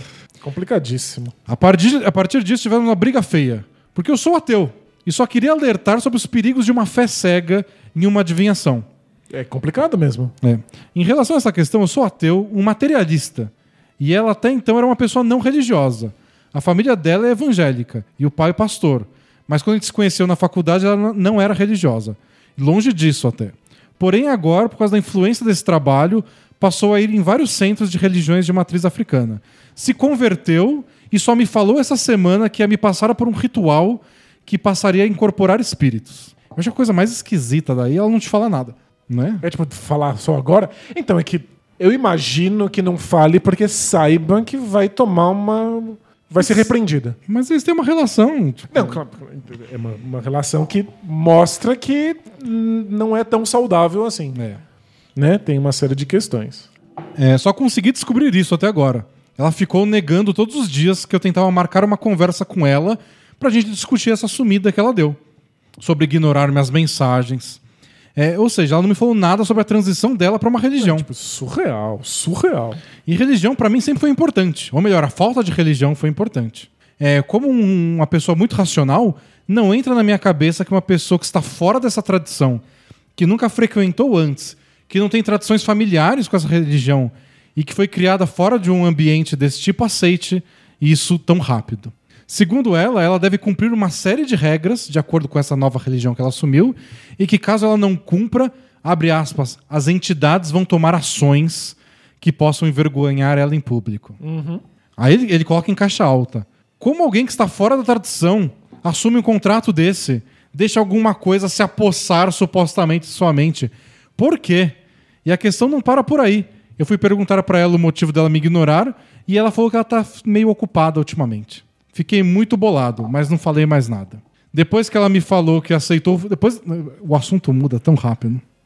Eu- sério, ne- nesse ponto que a gente tá, eu já não acho que eles estão mais namorando. É isso que eu ia falar. Eles não não, não há uma relação. Aí ela não, Não. conta nada pra ele, não responde as mensagens, não há uma relação. É, vocês não estão mais juntos. Infelizmente, né? É difícil contar assim, porém, Aí, aí o assunto muda, dá um 180. Vamos lá. Depois disso, ela me contou que aceitou fazer um ensaio sensual de lingerie com a amiga. Imagino que pro sex shop, né? Gente, mas ele não para de descobrir coisas. né? É. Vejo dois problemas nisso. Ok. O primeiro é que ela tem tempo pra fazer vídeo no TikTok com os amigos, de beber, de ir pra rituais religiosos, de aceitar fazer ensaio sensual de lingerie. Mas pra tirar 10 segundos pra me mandar uma mensagem escrito amor, depois a gente conversa, ela não tem. Sabe que ela também não tem? Percepção de ter uma pandemia acontecendo? Pois é. Que aflição, meu Deus. Eu fiquei todo, todo parágrafo ali, mas. é, Pandemia. Isso é pandemia. Tem uma pandemia acontecendo. Nossa. O segundo problema é que ela nem me perguntou se eu me incomodaria ou não dela fazer o ensaio. Perguntei se era o tipo de lingerie que ela usava comigo e ela confirmou. É, e eu sempre fui de boa em relação a mostrar o corpo, mas ela nem pensou em conversar comigo antes. É, eu não acho que ela devesse pedir permissão pra poder fazer um ensaio fotográfico. Não, não, não- tipo, não faz nenhum sentido eu pedir permissão. Agora, a questão é por que, que você não sabe de nada? Por que, que É. não informa das- do, do- do processo das coisas? O né, importante é o compartilhar coisas. Vocês estão. Vocês são um casal, vocês vivem juntos aí. Você... Tipo, eu vou fazer isso pra conversar, não pra pedir permissão. É, Você, você não precisa compartilhar nada, porque você não precisa ser um casal com ninguém. Né? É. só isso.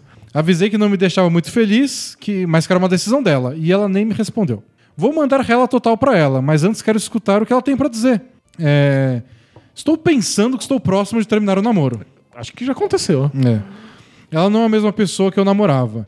Entendo que as pessoas mudam, mas essa versão dela de fanatismo religioso, que passa a desconfiar de pessoas que ela conhece por causa do líder, e que fica passando o dia inteiro nas redes sociais postando coisas de assunto relacionado à nova religião, de músicas, trechos de música, até ela dublando música sobre religião, me deixa com o pé atrás. Fora que ela sofre com um problema de depressão e precisa de ajuda psicológica. Fiz de tudo pra ajudar ela. Marquei psicólogo, ia levar e buscar pra ela se tratar, mas ela abandonou, não gostava de ir. Mas ir pra religião com solução mágica ela quer, né? Interrogação. Sinto que para além da possibilidade desses problemas com o pai de santo barra para- patrão, a falta de atenção, as escolhas que ela está tomando e está fazendo, faz a gente ir para caminhos diferentes. É, acho que são caminhos bem diferentes, né? Se tem uma coisa que é evidente, que os caminhos são muito distintos. Fizemos o mesmo curso na faculdade, chegamos a trabalhar no mesmo local, só que eu me formei e ela acabou sendo demitida. E era um local bom de trabalhar, que a gente tinha um orientador maravilhoso. E a gente tinha sonhos parecidos. Ela também, como eu, queria ser um professor universitário.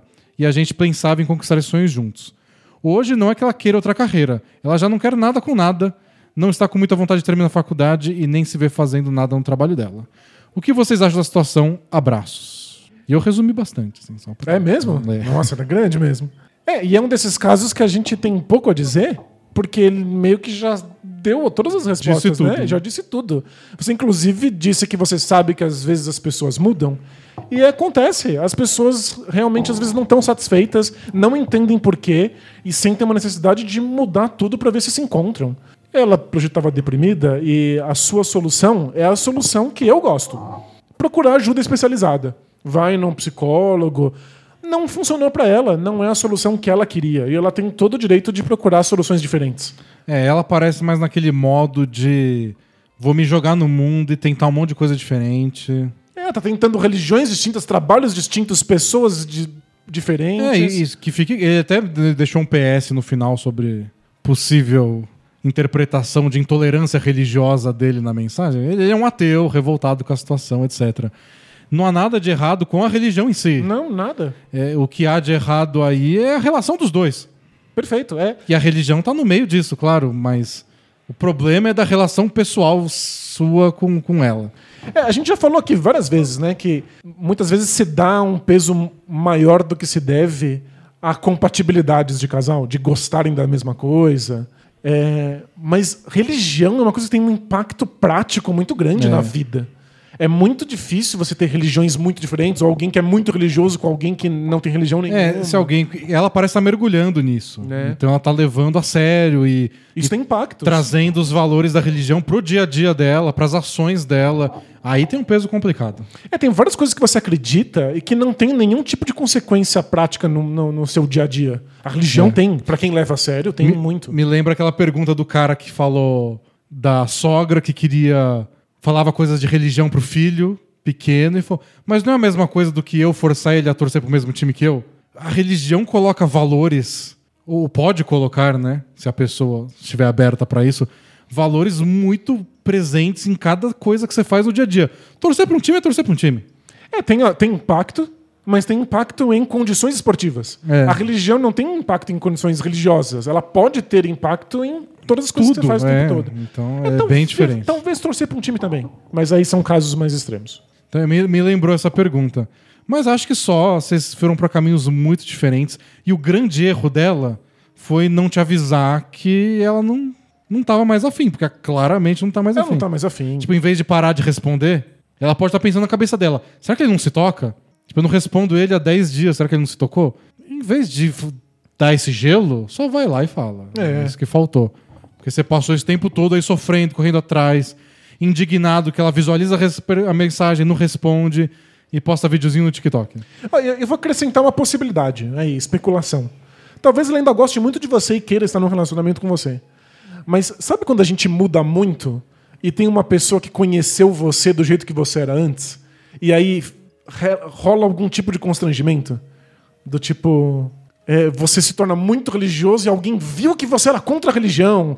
E aí você fala, putz, toda vez que essa pessoa me olha, eu tenho um pouco de vergonha de estar aqui onde eu tô. Tipo, é possível que ela fique constrangida de ter mudado tanto e você saber disso. Porque os novos amigos, as novas pessoas não sabem. Ela tá perfeitamente inserida nesse, no- nesse novo mundo, sabe? Então talvez ela esteja constrangida e meio envergonhada de falar as coisas pra pra você.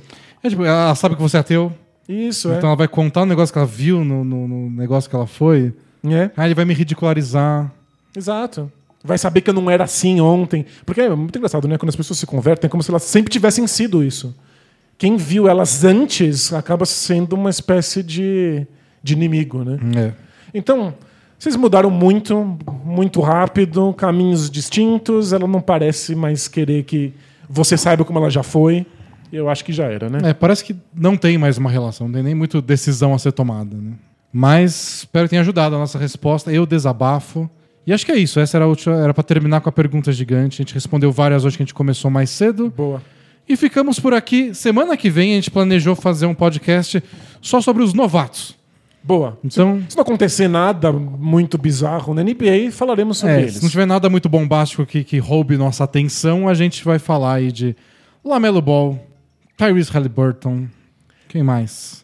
É que não, James Wiseman. não dá pra ficar fazendo planos, porque às vezes as coisas mudam, as Muda, pessoas é. mudam, é, você fica preso num plano, não dá mais. Mas vamos ver. Aí a gente vai guardando um pouco o assunto do- das novidades pra quando a gente tiver mais jogos na bagagem. Legal. Vamos ver mais jogos aí de Aaron Gordon, de Vucevic, Vucevic. até do Drummond no Lakers, se ele jogar, né? Porque ele machucou o dedão. Ele perdeu a unha do dedão ontem. Tomou um pisão do Brook Lopes. Sério? Então vamos ver se ele vai desfalcar o Lakers ou se a gente vai poder ver mais um pouco dele em quadro. Era só o que faltava. A gente ficar falando sobre esses buyouts e essas pessoas nem jogam. É isso, pessoal. Até mais. Tchau. E esse aqui é pra ela, que sabe. Ciao, ciao!